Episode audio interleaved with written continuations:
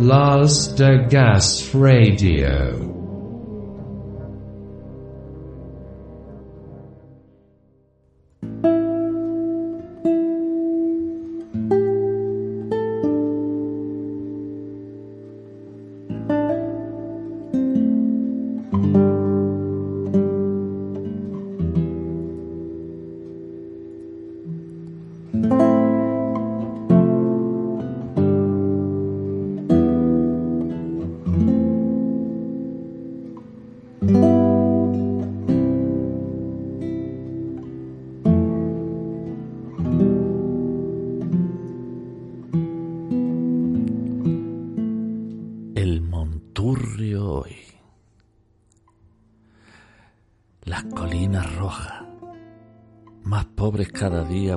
De los areneros, que vistas desde el mar parecen de oro y que nombraron los romanos de ese modo brillante y alto. Por él se va más pronto que por el cementerio al molino de viento.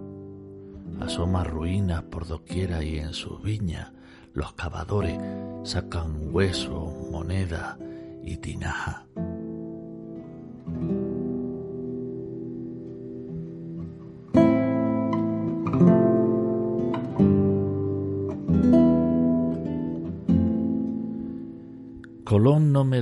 Demasiado bienestar, platero. Que si paro en mi casa, que si comulgo en Santa Clara, que si es de su tiempo esta palmera o la otra hospedería. Está cerca y no va lejos, y ya sabe los dos regalos que nos trajo de América. Los que me gusta sentir bajo mí como una raíz fuerte son los romanos los que hicieron ese hormigón del castillo que no hay pico ni golpe que arruine, en el que no fue posible cavar la veleta de la cigüeña, Platero.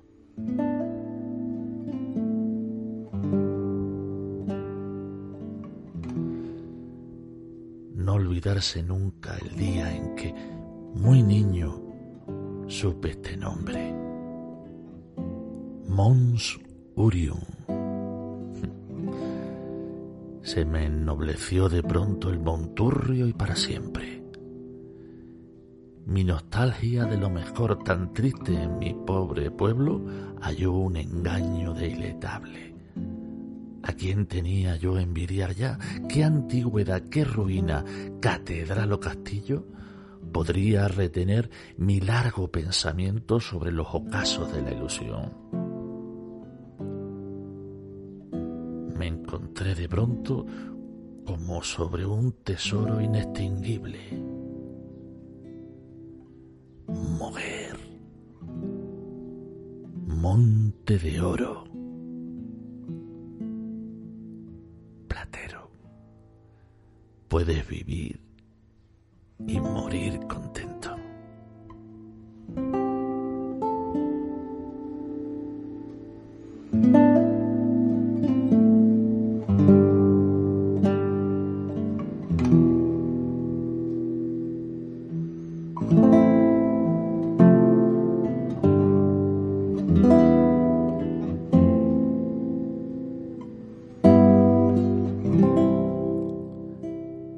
Calle Muro, en Jerez, en Bodega Urium, siempre hay un ejemplar de Platero y yo.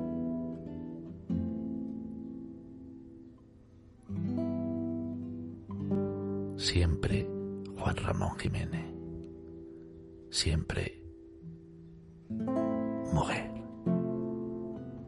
Mons Urium.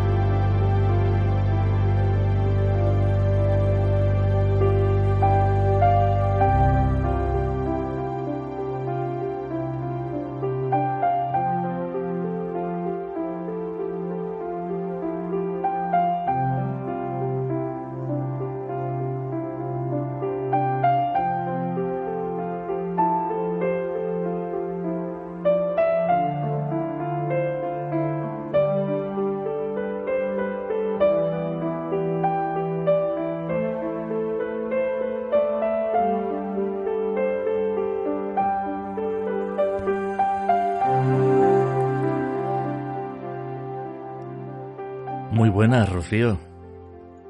Hola, Juan. ¿Qué tal? Pues ella es la alquimista que se encarga precisamente de elaborar esos vinos eh, en esa bodega, en esos rincones mágicos que tiene en Jerez y en San Lucas, en su bodega. Mm, ¿Cómo es el proceso ese de perderse? Que lo que estéis en YouTube, que estáis viendo las imágenes, pues la estáis viendo ahí entre, entre esos, entre esos toneles ¿En Jerez se dice tonel cómo se le dice? Se dice bota, se bota. dice bota. Ya he dicho yo, ahora me confundió, ya estoy yo diciendo algo, No, también hay toneles, no te preocupes. en esa bota. Se le llama bota. ¿Toneles donde se le dice? Otra cosa. Los toneles se le llaman a una vasija de madera también, pero que es un poquito más grande. Más grande. A lo mejor hace, a lo mejor no, hace cuatro veces el contenido que, que puede hacer una bota jerezana normal, de, que es lo, lo más habitual, ¿no? Que hay en las bodegas, ese tamaño. Entonces, según el tamaño, pues se le llama bota, tonel, tonelete, hay distintos tamaños, pero el, tamaño así normal se, es bota. Los que estamos viendo ahí en las imágenes son botas. Que además para... Sí, la mayoría, la mayoría de, la, de las vasijas que hay en la bodega se llaman botas, sí. Que además para el proceso de, de solera y crianza de, de Jerez lo más cómodo, ¿no? Sí, bueno, es lo, es lo tradicional, es la medida que ha resultado óptima ¿no? para, ese proceso de envejecimiento que tienen los vinos de Jerez, tan, suelen ser tan largos. Y bueno, especialmente nosotros nos encanta ¿no? los vinos viejos y darle una crianza, pues una crianza larga y suficiente para que el vino tenga las características propias ¿no? de, cada vino y que se marque mucho, que destaque mucho.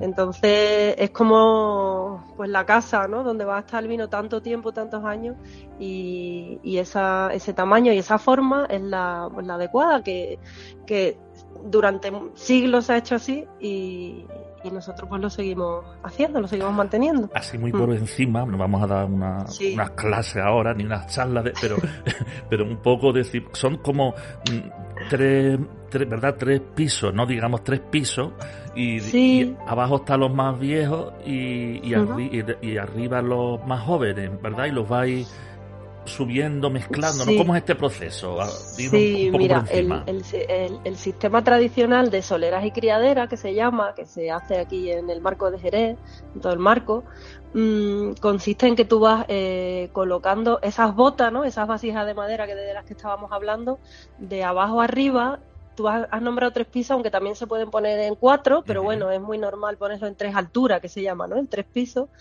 Y entonces los vinos más viejos van a estar en la, en la fila de bota que está cerca del suelo, por eso se llama solera, ahí están los vinos más viejos, eso es el proceso habitual.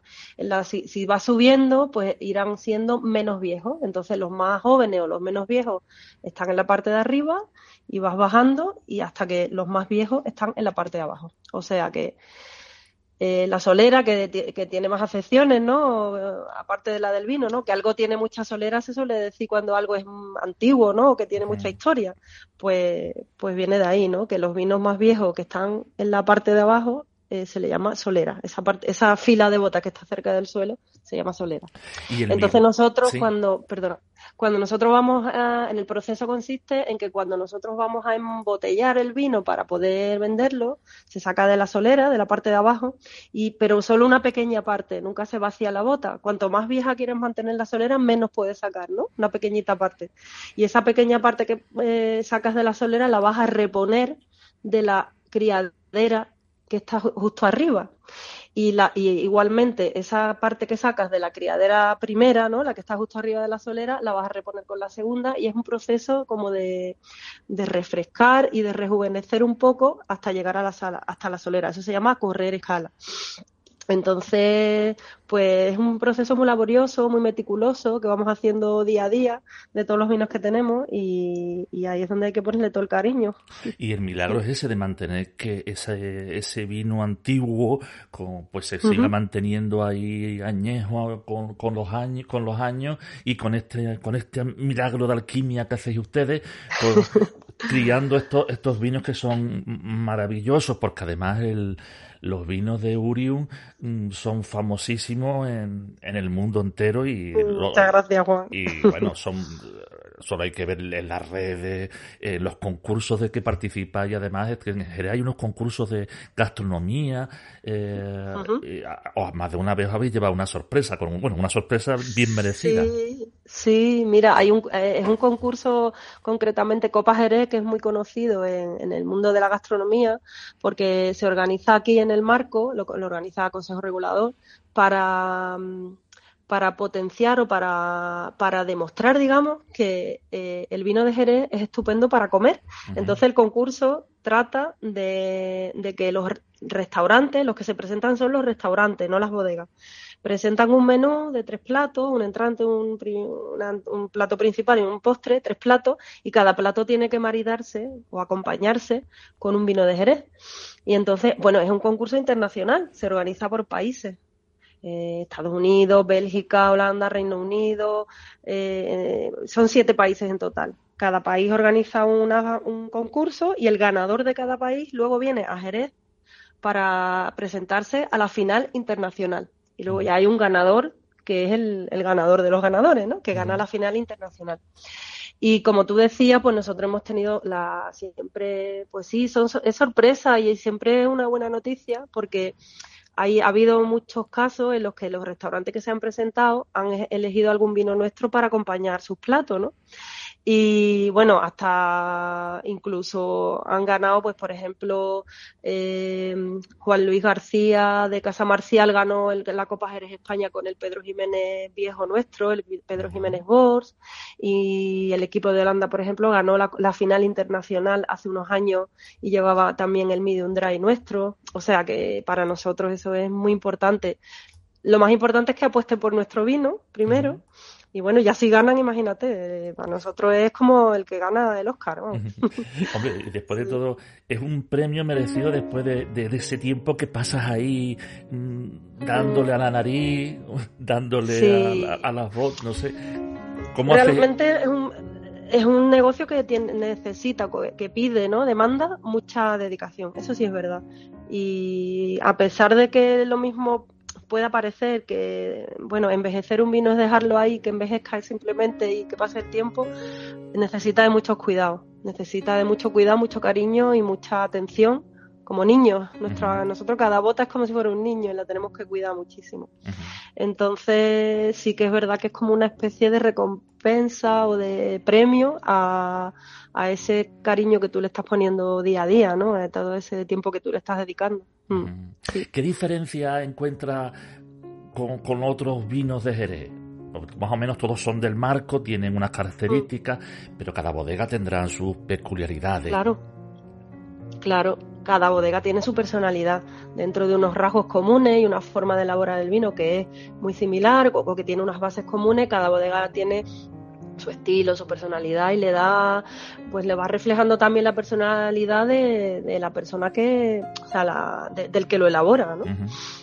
Porque al final tú vas, eh, digamos, mm, plasmando tu forma de ser ahí, ¿no? Igual que cualquier, o un poco un arte, un poco un arte o una artesanía, digámoslo así, para no. Entonces, mm, Tú me preguntas ¿no? Eh, eh, en qué se podría diferenciar los vinos de Urium, ¿no? Sí, Del resto de los vinos de Jerez. Algo tendrá, algo especial tienen, ¿verdad? Sí, mira, hombre, nosotros pretendemos, espero que lo consigamos, eh, primero, eh, pues, mm, eh, marcar mucho cada tipo de vino. Pues mm, sabes que en el, marco de Jerez hay varios tipos de vino, ¿no? Hay bastantes tipos de vino, está el fino, el oloroso, la montilla, el palo cortado. Pues nosotros pretendemos de todos esos vinos que hacemos que cada tipo se distinga bien del anterior, o sea, de entre ellos, ¿no? Que, se marquen mucho el carácter propio de cada tipo para que cuando tú lo estés catando y lo estés tomando o bebiendo, eh, tú notes bien, ah, pues esto es que, es un oloroso de libro, ¿no? ¿Cómo se nota que es un oloroso? O qué elegancia tiene este amontillado porque verdaderamente se nota y lo distingo del palo cortado, por ejemplo. Y luego también otra cosa que nosotros buscamos, y creo que también se distinguen nuestros vinos por eso, en que a pesar de que nuestras crianzas son muy largas, para eso que te contaba de marcar el tipo de vino, eh, queremos conseguir que ese paso de los años los haga mm, más elegantes, más redondo, más equilibrado todo, la elegancia, ¿no? Que si un vino tiene una parte ácida, ¿no? La acidez del vino, la, eh, el amargor, cuando lo tragas ese, ese amargor no solo que no te moleste, sino que sea equilibrado con la acidez y con, y con la salinidad que tienen los vinos de Jerez, que todo sea como un conjunto y que cuando lo tomes sea muy agradable, muy elegante y pues eso, algo redondo, algo que sea algo único. Es algo difícil. Entonces, diríamos que Sí, dime, dime. Que tiene que ser algo tremendo, porque estamos hablando de, Jerez, que están ahí los mejores vinos del mundo, las bodegas más increíbles, donde hay además una variedad, tú estás diciendo que hay una variedad de, de vino, de vinagres, de cosas, y ahora encima buscarte tú y destacar de otras bodegas que son de las mejores del mundo. En fin, el, mm. trabajo tiene que ser increíble, ¿no? Eh, eh, Yo creo que mm, te puedes proponer diferenciarte en algo, pero al final creo que, como dice mi padre, que el genio no se esconde, ¿no? Que al final sale. Quiero decir con esto que mm, sin tú tampoco proponértelo tanto, terminas reflejando la personalidad en, en tus vinos. Mira, por ejemplo, en nuestro caso, yo le digo a, mi padre que te hablo de mi padre, que tú sabes quién es mi padre y yo somos básicamente el equipo de la bodega, ¿no? Somos los que hemos empezado con la bodega y que es una ilusión que ha tenido mi padre de toda la vida y que yo la llevo con él. Entonces, mi, yo, yo le digo a mi padre que los vinos nuestros son como él, que él, bueno, pues ya no es un niño, ¿no? Ya tiene sus años y, y tiene pues ese pozo y ese conocimiento y esa sabiduría de, que te dan los años, esa madurez de los años, pero conserva la frescura, la ilusión de un, de un niño o de una persona joven. Él es así, es, él tiene ese carácter. Entonces yo creo que eso se refleja en nuestros vinos. Tú lo tomas y son vinos potentes, eh, muy complejos, muy, ¿no? con mucha fuerza pero a la vez mm, pues tienen como un fresco, te lo tomas y es, agradable, tiene una frescura y, un, y una elegancia pues que, también pues que lo, pues eso, que lo tendría la juventud también. Entonces es una mezcla de, por un lado, potencia y por otro lado, elegancia y, frescura. Yo creo que se refleja la, la, personalidad, la personalidad de uno termina sin mucho pretenderlo reflejándose en lo que hace. Estabas hablando de, tu padre, que fue quien inició la bodega, que además sois de, de Mover, que nació, creciste en Mover, eh, y Mover hay que ver también que tiene mucha, mucho parecido lo que es la ciudad con, con mm. Jerez, o sea que está cerca del mar, no sé, tiene, no sé si tú también ves similitudes entre una ciudad y otra. Pues yo, bueno, primero tengo que agradecerte la introducción tan bonita que has hecho, de verdad, gracias Juan, porque preciosa la música y las palabras de Juan Ramón Jiménez, nuestro paisano. Mm, yo sí que le veo bastante similitud. Primero, bueno, Moguera ha sido siempre una tierra también minatera, ¿no? Eh, por un lado. Eh, luego es verdad que está cerca del mar. Jerez no es costa, pero está muy cerca del mar. Influencia los vientos del océano los tenemos ahí cerca. Por ejemplo, nosotros, la viña de donde nosotros traemos la, la uva, está, cuando sales de Jerez hacia Rota, está mirando al Atlántico, ¿no? Eh, está mirando al mar, entonces todos esos vientos del Atlántico pues influyen en un clima que va, va, a tener, le va a dar determinadas características. Y es verdad que Moguer también está mirando al mar, ¿no? Y, y bueno, tiene esa solera, ¿no? Nunca mejor dicho lo de solera, de, esas casas, esas calles, sí que es verdad, tiene cierta similitud, tienes razón. Me mm. parecido. Y bueno, un día pues tu padre se dice, quiero montar un, una bodega en, en, Jerez, que él tenía siempre esa ilusión y, y, ahí se embarcó en ese proyecto. Él no fue un día de repente, yo desde que tengo uso de razón, él siempre ha tenido la, ilusión de, bueno, su afición es, el vino. Él en mi casa, en, mi casa del campo, él tenía sus botas con sus vinos viejos, yo he, estado rodeada de esos vinos viejos y de ese olor siempre, ¿no? Y de vinagres viejos, y mi madre en la cocina siempre utilizaba los vinos nuestros viejos y y aliñado ahí la ensalada con los, con los vinagres viejos. Eh, pero él siempre ha tenido una, pues una ilusión y una, mm, una admiración por Jerez y por los vinos de Jerez. De hecho, bueno, él venía aquí a Jerez eh, al, al, laboratorio a analizar sus vinos. El director de aquí del laboratorio siempre lo ha conocido mucho porque bueno, como gran aficionado, hablaba con él y tenía conversaciones, veían, probaban los vinos, los cataban. Entonces él siempre ha tenido relación con Jerez porque ha venido mucho y siempre ha tenido esa admiración esa ilusión de que un día él iba a tener una bodega en Jerez. Y hace, pues en 2007 creo que fue, hace ya 15, 16 años casi, eh, la habían ofrecido en, otro, en otras ocasiones alguna vez eh, alguna bodega, pero hace, pues eso, en el 2007 le ofrecieron eh, que vendían una bodega aquí en Jerez y, me propuso, me propuso que me, bueno, que me embarcara con él en la aventura de la bodega. Que yo no me dedicaba al tema del vino, yo soy economista y yo bueno, yo he sido auditora de una empresa de construcción y he tenido también un negocio relacionado con la moda y eso, y no, yo no me dedicaba al vino como profesión. Entonces él me lo propuso.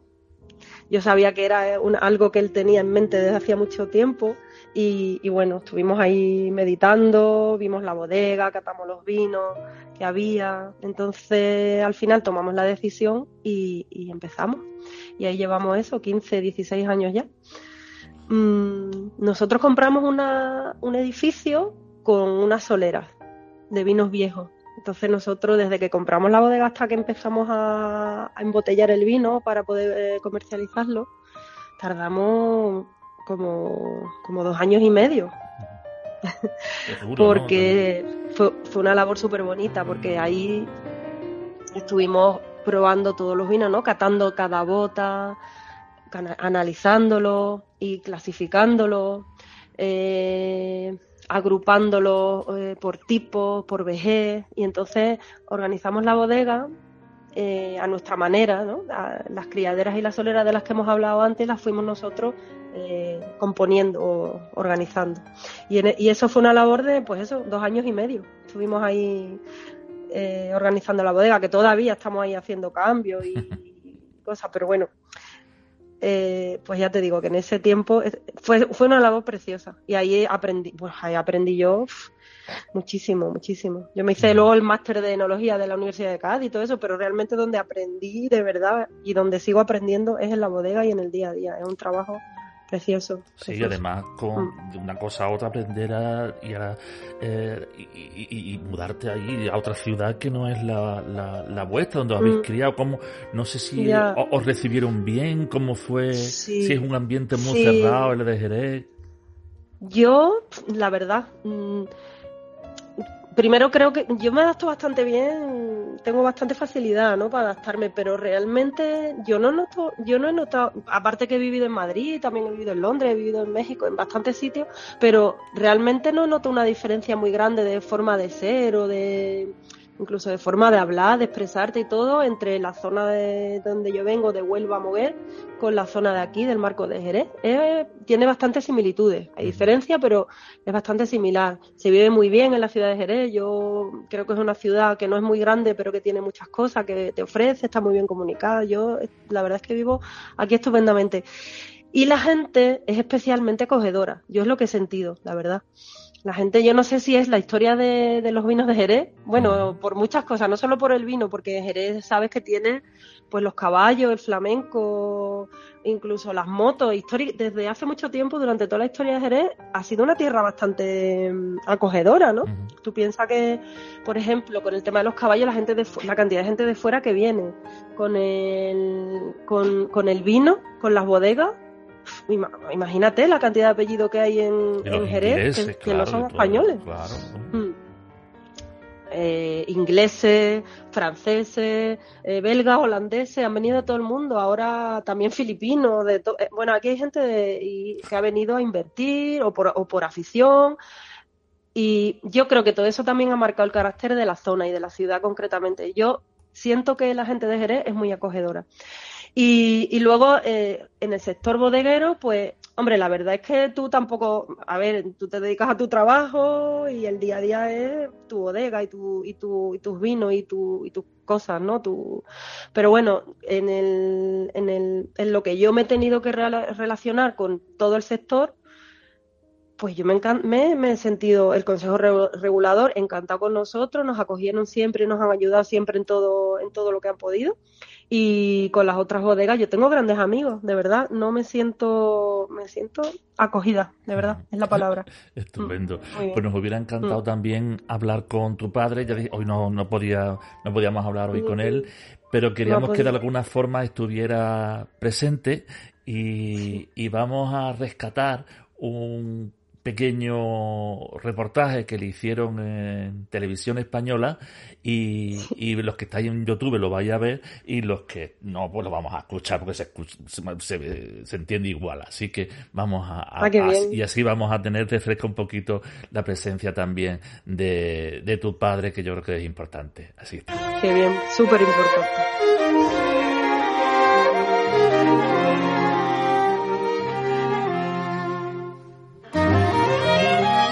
Alonso, estamos eh, en Jerez, tierra de vinos. Hombre, Jerez de la frontera, claro. ¿Por qué la habéis recogido tan pronto la uva? El microclima en Jerez es muchísimas horas de sol y madura muy pronto la uva. ¿Qué tiene esa tierra para que salga tan buen vino? Millones de años, ¿eh?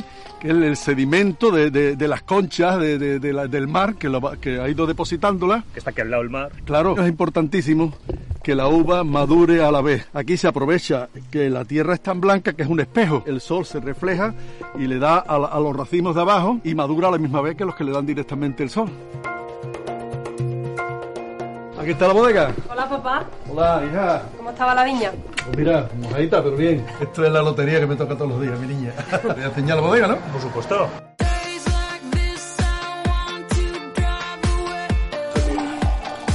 Esto es el famoso vino de Jerez, Alonso. Hombre, el fino en raba, fíjate.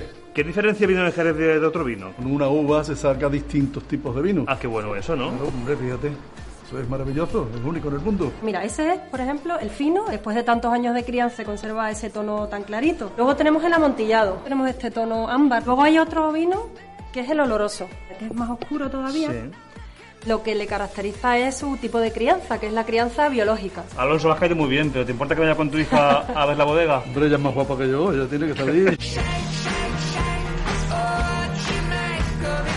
¿Y eso que me has contado de la crianza biológica qué es? En la superficie del vino se desarrolla una, capa blanca que es una levadura, nosotros le llamamos velo de flor. Esta bodega, aunque sea pequeñita, tiene unas características concretas que favorece ese tipo de crianza. Es un edificio muy antiguo, tiene unos muros muy anchos, aísla de los cambios bruscos de temperatura del exterior. En las ventanas no tenemos cristales, tenemos esterones, que mira, es esto de aquí.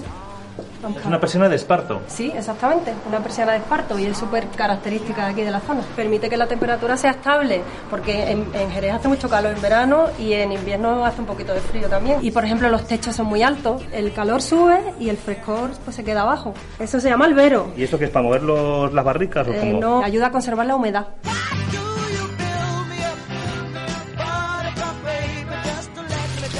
Pero Alonso, ¿qué estás haciendo? Aquí estoy corriendo la escala. O sea, según pasa el tiempo vas cambiando el vino de una barrica a otra, ¿no? Debes firmar una de estas barricas como los famosos. Mira que te la estropeo, ¿eh? Que va, seguro que, que nos va a dar mucha honra.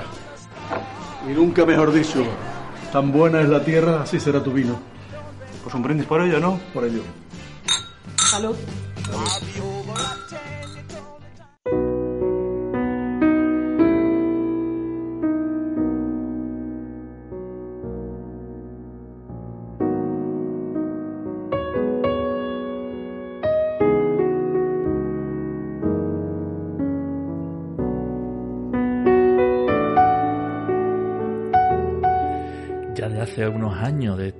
De este vídeo que fue aquí en la Tierra de Televisión Española, Bodega. ¿Cómo, ¿Cómo has visto el paso del tiempo? Ahora viendo este o escuchando el vídeo, eh, ahora cómo, ¿qué sientes? ¿Cómo, ¿Cómo han ido las cosas? me ha encantado escucharlo, de verdad. Sí, hace unos añitos que vinieron y fuimos a la viña, estuvimos en la bodega.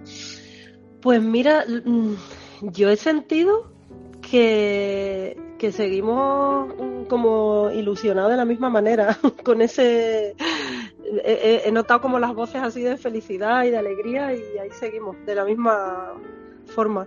Me ha gustado. ¿Ha ido todo como eh, esperaba? Y...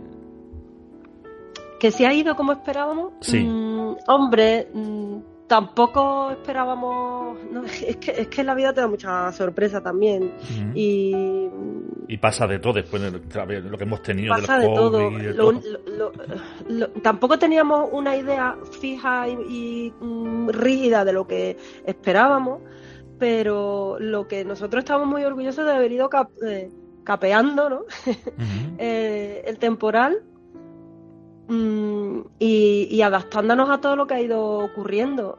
Y, la verdad es que estamos muy contentos porque, hombre, somos muy chiquititos y hacemos una labor, hacemos todo lo que podemos y lo que hemos conseguido en, estos años, la verdad es que nosotros nos sentimos muy orgullosos de, pues eso, de que sin tener una red de distribución tan grande como pueda tener otra bodega o de comunicación, pues que, por ejemplo, lo que te comentaba de haber eh, estado en un equipo ganador de la Copa Jerez o que eh, en los premios Nesgastro del año pasado eh, nuestro palo cortado fuera el elegido por el público, ¿no? Como mejor vino de la provincia de Cádiz, cosas así que tú dices, bueno, pues es mucho esfuerzo. Las empresas pequeñas sabes que tienes que hacer de todo, ¿no? Tienes eh, toda la familia ahí trabajando y junta eh, para sacar adelante el negocio. Es, trabajo, pero también tiene una parte súper bonita y, que te da mucha satisfacción.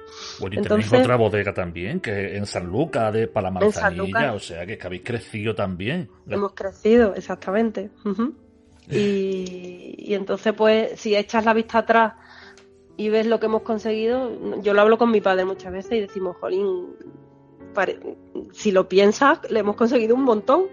Eh, nos ha costado mucho trabajo, pero, pero bueno, no sé, y además nos reconocen que eso para nosotros también es importante, ¿no? Que, en sitios de, pues no sé, por ejemplo, en Jerez hay dos, dos restaurantes con estrellas Michelin, pues en esos restaurantes estamos y en, y en Aponiente y en otros restaurantes que dices tú, bueno, que, que son importantes todos, porque al final por ejemplo, cuando nos dieron el premio este de que votó el público, ¿no? De, que organiza los premios Nescastro, eh, mejor vino de la provincia de Cádiz, para mí era muy importante porque era la gente, la gente, ¿no? Que había votado, no era un jurado de expertos ni. Entonces quiero decirte que, mm, que es un premio muy bonito porque la gente ha votado por algo que se lo ha tomado y le ha gustado. Entonces es el que de verdad importa, el, que al final va a coger una copa y se la va a tomar o que va a comprar una botella y se la va y va a invitar a su familia a probarla, ¿no? Ahí en casa. Entonces, si lo que, a lo que me preguntabas otra vez de echar la vista atrás y ver si es lo que esperábamos, pues te puedo decir que estamos muy contentos porque solo el hecho de que la gente lo valore, ¿no? Y que lo tome y que lo y que y que lo pues eso que lo tome y lo valore y que le guste o que esté en determinado sitio, pues a nosotros nos, nos llena de verdad, de, nos satisface. Estupendo.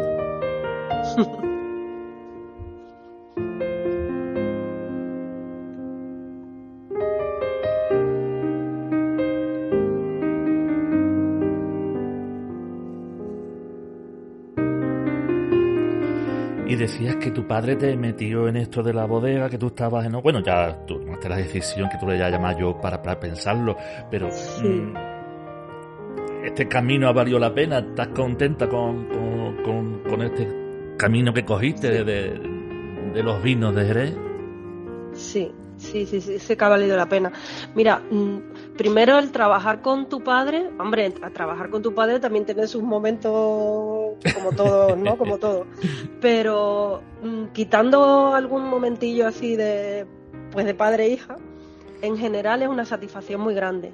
Empezar un proyecto con tu padre y sacarlo adelante y saber que es una cosa que a él le ha ilusionado toda la vida y que al final te lo ha transmitido, ¿no? Y tú estás igual o más ilusionada, ¿no? Entonces, empezar un proyecto y verlo crecer y con tu padre, eso de verdad que no tiene precio, eso es una, algo precioso. Y, y por supuesto, aparte de ya hacerlo con tu padre y algo, pues eso, desde el principio, ver cómo ese, ese proyecto va evolucionando y, está en tus manos, el, ya el tema de Jerez el tema del vino general, en general, pero el tema del Jerez es algo apasionante y de verdad que te engancha tú empiezas a probar los vinos, empiezas a... porque es, es muy complejo, ¿no? Son, no es algo simple y las cosas complejas, al final, cuando, cuando empiezas a, aprender un poquito, quieres aprender más, ¿no? Y quieres, quieres seguir ampliando y ampliando y ampliando. Y te engancha de una manera que... y le pasa a mucha gente, ¿eh? Los vinos de Jerez son muy... pues eso, que te, que te captan, te, atrapan. Y además tenido la suerte de, poder disfrutar de tu padre más tiempo, más, al, estar trabajando mano a mano con él, pues sí, es normal los roces como con cualquier persona, ¿no? Pero habéis mm. podido disfrutar y uno y seguro eso, lo tienes ahí dentro también es lo que te digo, eso no tiene precio. Está con tu padre y veslo disfrutar a él y aprender de él, ¿no? Porque él tiene mucha experiencia y, y, bueno, es una experiencia y como tú dices, disfrutar de él. Lo que también veo codo con codo. Mm. Que cada vez te, dará ya además más responsabilidades, ¿no? Te verás más veces. Cada vez, algunas veces te verás ahí sola en la bodega, algunas veces y dirás, ay Dios mío, ¿qué hago yo aquí? Hombre, algunas veces, como todo, ¿no? Como, todos los mm, proyectos o todas las decisiones en la vida, algunas veces dice, ¿tú quién me mandaría, no? meterme en esto? Porque es un, es un peso, ¿no? Y es una responsabilidad y evidentemente, efectivamente, como tú dices, eh, pues los padres siempre, cada vez van delegando más y cada vez, pues, mm, digamos que van pasándote o traspasándote pues todas las decisiones y todo lo pero bueno yo sigo contando con él afortunadamente y todas las decisiones importantes las tomamos los dos a lo mejor el día a día estoy yo más, ¿no? Porque estoy más, él, normalmente yo estoy todos los días en la bodega, él viene un par de días, vemos lo que ha pasado, organizamos el trabajo y ya te digo, las cosas y las decisiones más importantes evidentemente las tomamos los dos juntos. Y yo pues ya em, el día a día me encargo yo y ya yo estoy siempre. Rocío, lo y que sí que es verdad, es una responsabilidad. Pero lo que tiene que ser un delirio, eh, tener tu propia empresa y estar ahí en tu propia bodega. Decía yo la preocupación de verte ahí sola, pero también veo la maravilla de verte ahí sola en alguna vez, con, mm. con tus trabajadores también, pero alguna vez que estés ahí concentrada en tu trabajo, como decías, con esas ventanas que te esparto con, con los vinos, oliendo, como te estamos viendo ahí en las imágenes, eh, tiene que ser un, un lujo de vida también. Es una gozada, es una gozada. Porque cuando te gusta tu trabajo de verdad, que, que, pues eso, lo disfrutas. Un día que tú, por ejemplo, nosotros, pues un trabajo muy a diario que hacemos es la selección de los vinos. Cada vez que vas a sacar de esa solera o de esas criaderas para rociar o para embotellar, eso es un trabajo de selección súper bonito y ese trabajo tienes que estar concentrado, oliendo, utilizamos más, más la nariz que otra cosa, ¿no? Olemos y olemos y olemos. Y ese, esos ratos que yo me paso ahí sacando el vino de las botas, mm, oliendo y pensando, ¿no? A ver mm, las combinaciones que vas a hacer de unas botas, de otras y, eligiendo, ese, ese trabajo es, es casi místico. Yo algunas veces digo, esto es como religioso, como místico, porque aparte son vinos tan, tan, tan viejos. Hay yo tengo algún vino en la bodega que tiene más de 100 años, Juan. Entonces tú dices, Dios mío, qué locura más grande que haya llegado a mis manos ¿Y tú has probado alguno? Sí, sí. ¿Cómo puede ser? No sé si podríamos hacer el experimento, Rocío. Hmm. ¿Cómo sería estar hacer la cata o probar un tu vino favorito? ¿Cómo, imagínatelo.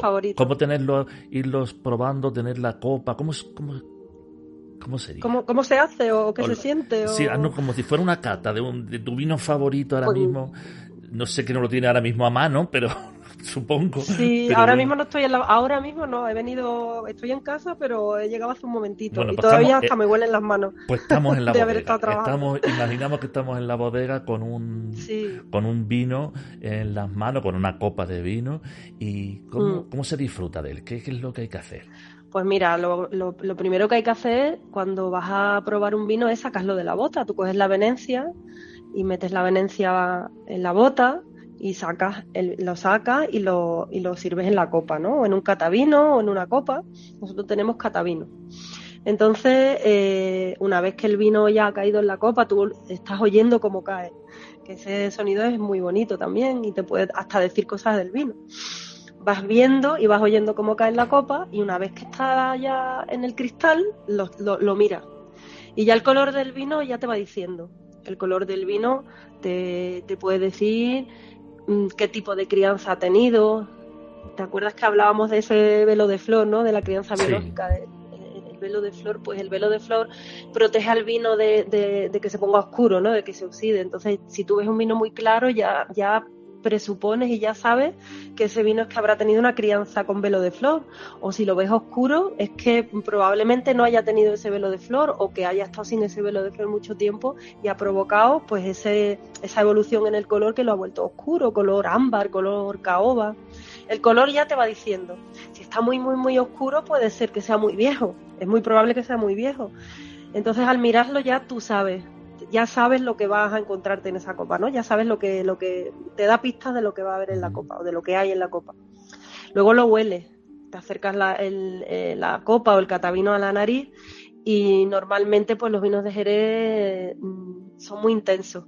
Entonces vas a notar ya de primera hora que lo hueles, enseguida vas a ver el tipo de crianza. Los vinos de crianza biológica que nombrábamos antes pues te va a dar unos aromas más frescos, más ligeros, más punzantes, más verticales, más, no elegantes, sino verticales, diría yo, ligeros. Entonces eh, vas a notar aromas a, pues como a almendra, a la masa de pan, a, a levadura, ¿no? Realmente el velo de flor famoso son levaduras, entonces te va a recordar a la masa de pan, ¿no? Esa levadura. Si, si por el contrario es un vino de crianza oxidativa, vas a notar, o sea, un vino ya oscuro, oxidado, mm, vas a notar la avellana, tonos tostados, eh, como casi ahumados, ¿no? Una intensidad diferente. No tan ligero como puede ser un fino o una manzanilla, que son los vinos de crianza biológica. Eso es la nariz. Y luego ya cuando lo pruebas, cuando te lo llevas en la boca, bueno, antes de probarlo siempre se suele mover la copa para que también se, se, integre el vino, se oxigene y lo vuelves a oler porque también va cambiando. Cada vez que lo huele te va dando, como son tan complejos y tan intensos, cada vez que lo huele pues te va dando unos aromas diferentes. Entonces tú te concentras y, piensas en lo que te está, a lo que te está recordando. Luego cuando lo llevas a la boca, pues ahora ya eso es como explosión total.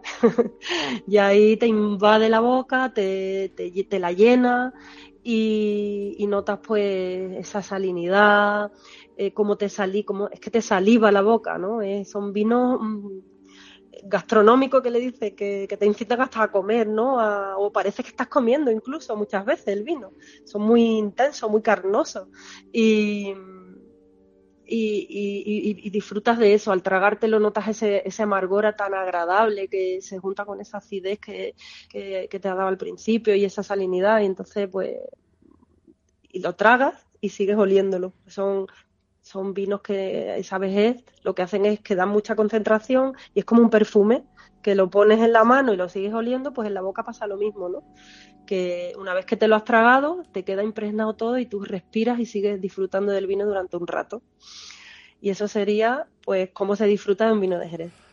y si me preguntas por mi preferido, que, que me decía, ¿no? Que como si estuviéramos catando mi preferido, pues a mí me gustan mucho los vinos viejos, de esos que te, has tragado y tú al rato todavía lo estás disfrutando y lo estás saboreando. Que se le dice bors, los bors. Mm. Los BORS, que son los BORS es la categoría que da el Consejo Regulador para los que tienen los vinos eh, más de, más de 30 años, especiales, y, o sea, tienen que tener una calidad y, una edad de más de 30 años. Y a partir, bueno, a mí un vino de más de 30 de estos BORS que tú has nombrado me encantan, e incluso más viejos de los que tenemos en la bodega. Sí, sí, sí. Hay vinos de 50 años, 60 años, incluso ya te digo, hay algunos que son centenarios que tú dices, Dios mío, ¿cómo ha sobrevivido esto en el tiempo? y qué responsabilidad que esté ahora en mis manos y que no, y yo lo tengo que conservar para que luego llegue a otra generación, igual que me ha llegado a mí. Entonces, es una experiencia muy bonita. Mm. Y después los vinos que hay un vino para cada momento, o sea, no es sirve para acompañar, mm, para comer, para tomarlo solo, para cualquier hora del día y cualquier momento hay un, un vino de Jerez, ¿verdad? Que no, que no, que, no, pensemos que hay un vino de Jerez nada más que mm, para la mm. feria y se ha acabado, sino que, bueno, eso lo sabe ya todo el mundo, pero que hay sí, vino pero tienes toda la razón, vamos, es verdad. Es verdad, aparte es que una variedad tan amplia que si te apetece algo intenso y relajarte y saborearlo, lo tienes. Si quieres algo más fresco para un tapeo, para una fiesta, lo tienes. Eh, si quieres algo dulce, también lo tienes. Un buen Pedro Jiménez, viejo, Bors. Eso es una delicia, ¿no? O un día de que hace mucho frío, que llegas de trabajar y estás cansada y, te apetece relajarte y es que te tomas un oloroso viejo, por ejemplo, un palo cortado viejo y eso pues te, resucita sí que es verdad que, los vinos de Jerez tenemos esa fortuna de que sean tan variados que los tenemos para, el momento que queramos y para tomarlo con quien queramos y sí es verdad. Y para todas las comidas, para comer es riquísimo. Ay, me, me acuerdo una anécdota que me contaste que no sé quién tenía una botella de estos Boran ahí en su casa de un vino Mm. y, se confundió y lo echó para la comida, para, para guisar o para comer, ¿no? ¿Qué pasó? ¿Cómo fue sí. El, el, pollo más rico que le salió, para guisar el pollo.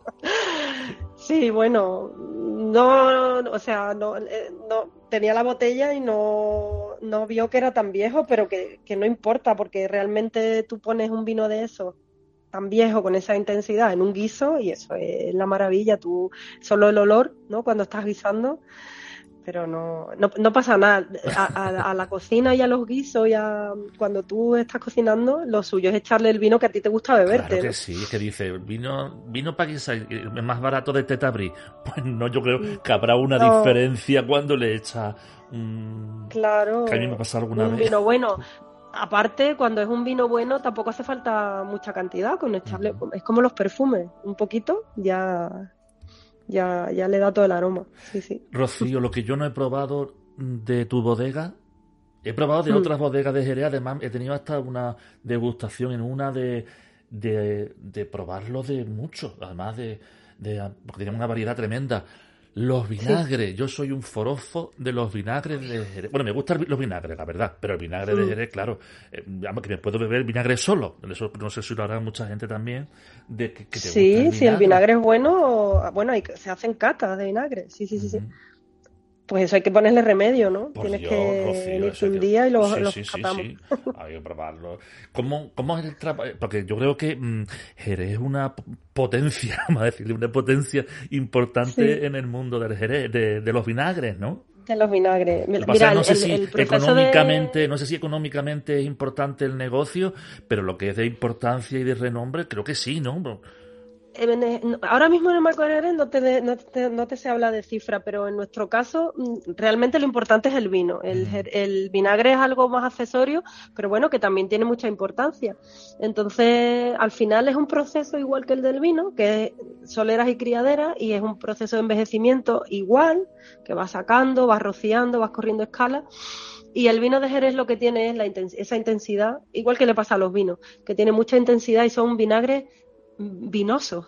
Tú le estás notando que viene de otro vino, ¿no? De, que viene de un vino y que viene de un oloroso, o que tiene esas notas de Pedro Jiménez, algunos, ¿no?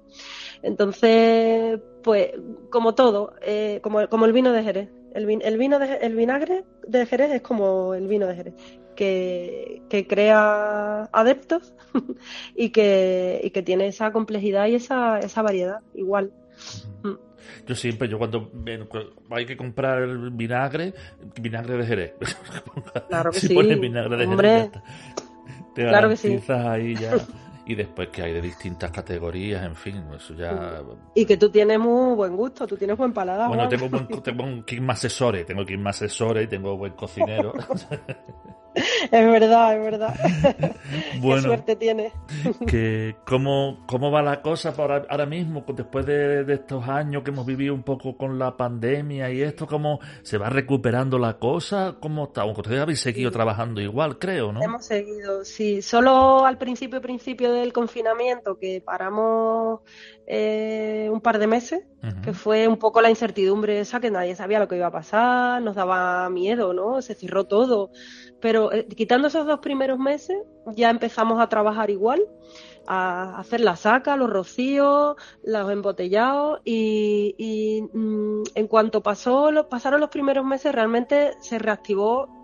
Eh, nosotros nos hemos sentido 2020 mm, fue un poquito complicado, la verdad, porque hubo varios meses que cuando se cerró la hostelería eh, pues no se vendía vino porque realmente el gran consumo es eh, se hace en, los restaurantes, aunque se venda algo por internet, en las tiendas y tal, pero el gran, consumo es en la hostelería. Ahí sí que en 2020 notamos un poquito, algunos meses fueron un poquito duros, pero, pero enseguida nos recuperamos, la verdad. El mismo verano de 2020 fue estupendo, las navidades siguientes del confinamiento también, y últimamente yo noto que va la cosa bastante bien y, para alegría de todos, en la zona nuestra, aquí en España, en Andalucía y en la incluso en provincia de Cádiz concretamente, yo noto que la gente va cada vez mm, valorando más y apostando más por los vinos nuestros. En los restaurantes hay cartas de, páginas enteras de vinos de Jerez, tienen de, les gusta presumir me encanta, ¿no? Que vayas a un restaurante y que presuman de carta de vinos de Jerez, de todas las bodegas, de todas las tipologías, de todas las edades. Y, yo estoy notando un gran cambio que me encanta, me encanta. estupendo. Mm. Los, vinos de Jerez, de bodegas Urium, porque estén ahí, además te los encuentras en, vaya, en un restaurante, en un bar así un poco más especializado, porque son vinos así más exclusivos, pues los lo puedes encontrar perfectamente. Eh, Rocío, eh, ¿cómo va, ya que llevas un tiempo con o que lleváis un tiempo con la bodega de San Lucas, que es dedicada a la manzanilla. ¿Cómo va la cosa? Pues la, mm, realmente forma es como un eslabón más de nuestro de, nuestro no de Urium porque nosotros siempre hemos comercializado una manzanilla pero evidentemente la manzanilla solo se puede criar en San Lucas de Barrameda. Y era un proyecto que teníamos mm, como un objetivo no que, que queríamos algún día conseguir que era mm, criar nuestra propia manzanilla. Entonces nosotros hace hace ya cinco años que compramos seis años ya que compramos la bodega de, de San Lucas eh, que antiguamente esa bodega es, una, es un casco muy bonito, un casco de bodega muy lindo porque tiene su historia, fue mm, de la viuda de Manjón, donde se criaba la, la manzanilla El Rocío, que era de González Vía, esa, esa bodega fue de González Vía también en su momento. Luego ya la convirtieron en un restaurante, pero nosotros hemos recuperado la actividad de bodega en ese edificio. Entonces ha sido un trabajo muy bonito de recuperar esa actividad antigua que tenía de bodega, de, crianza de la manzanilla. Hemos montado nuestras botas y hace ya años ¿no? que, estamos pues embotellando nuestra manzanilla Urium, como todos nuestros vinos. Todos nuestros vinos tienen la misma marca. Y, y va pues estupendo. Mm, la manzanilla tiene mucho éxito. En Sevilla concretamente gusta muchísimo. En Sevilla gusta mucho la manzanilla, hay mm. mucha tradición ¿no? de tomar manzanilla. Y, nosotros estamos muy contentos de tener nuestra, nuestra bodega allí. Mm, de momento solo tenemos manzanilla, que yo no descarto en un futuro pues tener eh, hacer de esas manzanillas hacer también unos amontillados, que puede ser muy bonito, ¿no? Tener amontillados que vengan de la manzanilla de Sanlúcar y amontillados en Jerez y hacer catas de, de, los dos tipos de amontillado, de manzanillas, de fino. Todo eso es, son proyectos muy bonitos. Pero de bueno, de momento lo que tenemos son las manzanillas. Estupendo. Y estamos encantados. Pues nos alegramos mucho que vaya todo bien, porque además eh, de muchas partes del mundo podemos ver imágenes en las redes sociales de la gente ahora que se comparte todo con a través de las redes. Vemos a gente tomándose sus copas en cualquier parte del mundo con su Urium y nos alegramos muchísimo, Rocío, y de haberte tenido aquí, de verdad, muchísimas gracias. Ha oh, sido un, lujazo. De verdad. Y esperemos que nos veamos pronto. Yo también, yo también lo espero.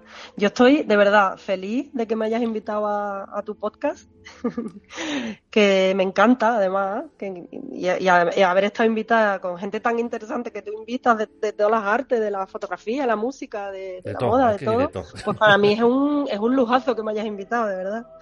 y... ¿El qué? Qué estupendo, nosotros lo alegramos porque nos gusta mucho lo que hace y, y como eres tú, que eres un, un encanto, que eres un Muchas gracias. Y que te echamos mucho Ah, y te tengo que decir otra cosa, Juan. Te tengo que decir una cosa. Me encanta tu voz. Me ah. encanta tu voz de verdad. lo escucho la voz y conforme te voy escuchando lo voy pensando, y hay que ver la voz tan bonita y tan... Eres como envolvente, me encanta, de verdad. Enhorabuena. Se pone uno hablando un poco así, un poco más engolado. Cada, cada programa es una aventura. Aquí, porque cada programa, como le queremos dar a cada programa un aire distinto, pues entonces cada este, este, programa es un poco celta. ¿ves? Este programa tuyo de Urium le hemos tenido un tono celta. O sea que si hay alguien, tienes algunos, alguien, algún amante de los de Urium que sea de Irlanda o del, de Escocia, de los países así celtas. Tengo, tengo, tengo. Pues mándale un, porque es que se van a quedar alucinados, de verdad te lo digo, con la música que de, muy cerca toda, muy cerca todo. Y además nos vamos a quedar, si te parece, nos vamos a quedar mm, fumando un puro y nos vamos a quedar fumando un puro y tomándonos un brandy, porque también tenéis unos brandy que son una locura. ¿Verdad? sí. pues qué lección más buena, ¿no? Un Hay una copa de brandy con un, con un habano.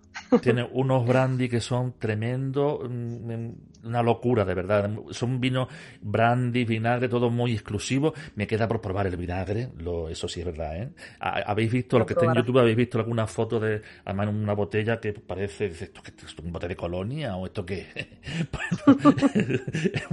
es, un, vinagre. Nos gusta cuidar un poquito pues así, pues que corresponda con lo que hay dentro pues, también. Pues, nos vamos a quedar con esta imagen ahí, con ese con ese habano, como y nos hacemos la ilusión de que estamos en esa así ahora mismo y, agradeciéndote el tiempo que nos haya que nos has dedicado de verdad, Rocío, mandándote un beso muy grande mío y de quien tú sabes, de Mario también. Y nada, a ver si nos vemos pronto, ¿de acuerdo? Nos veremos, yo eso espero. Muchas gracias, Juan. un beso grande.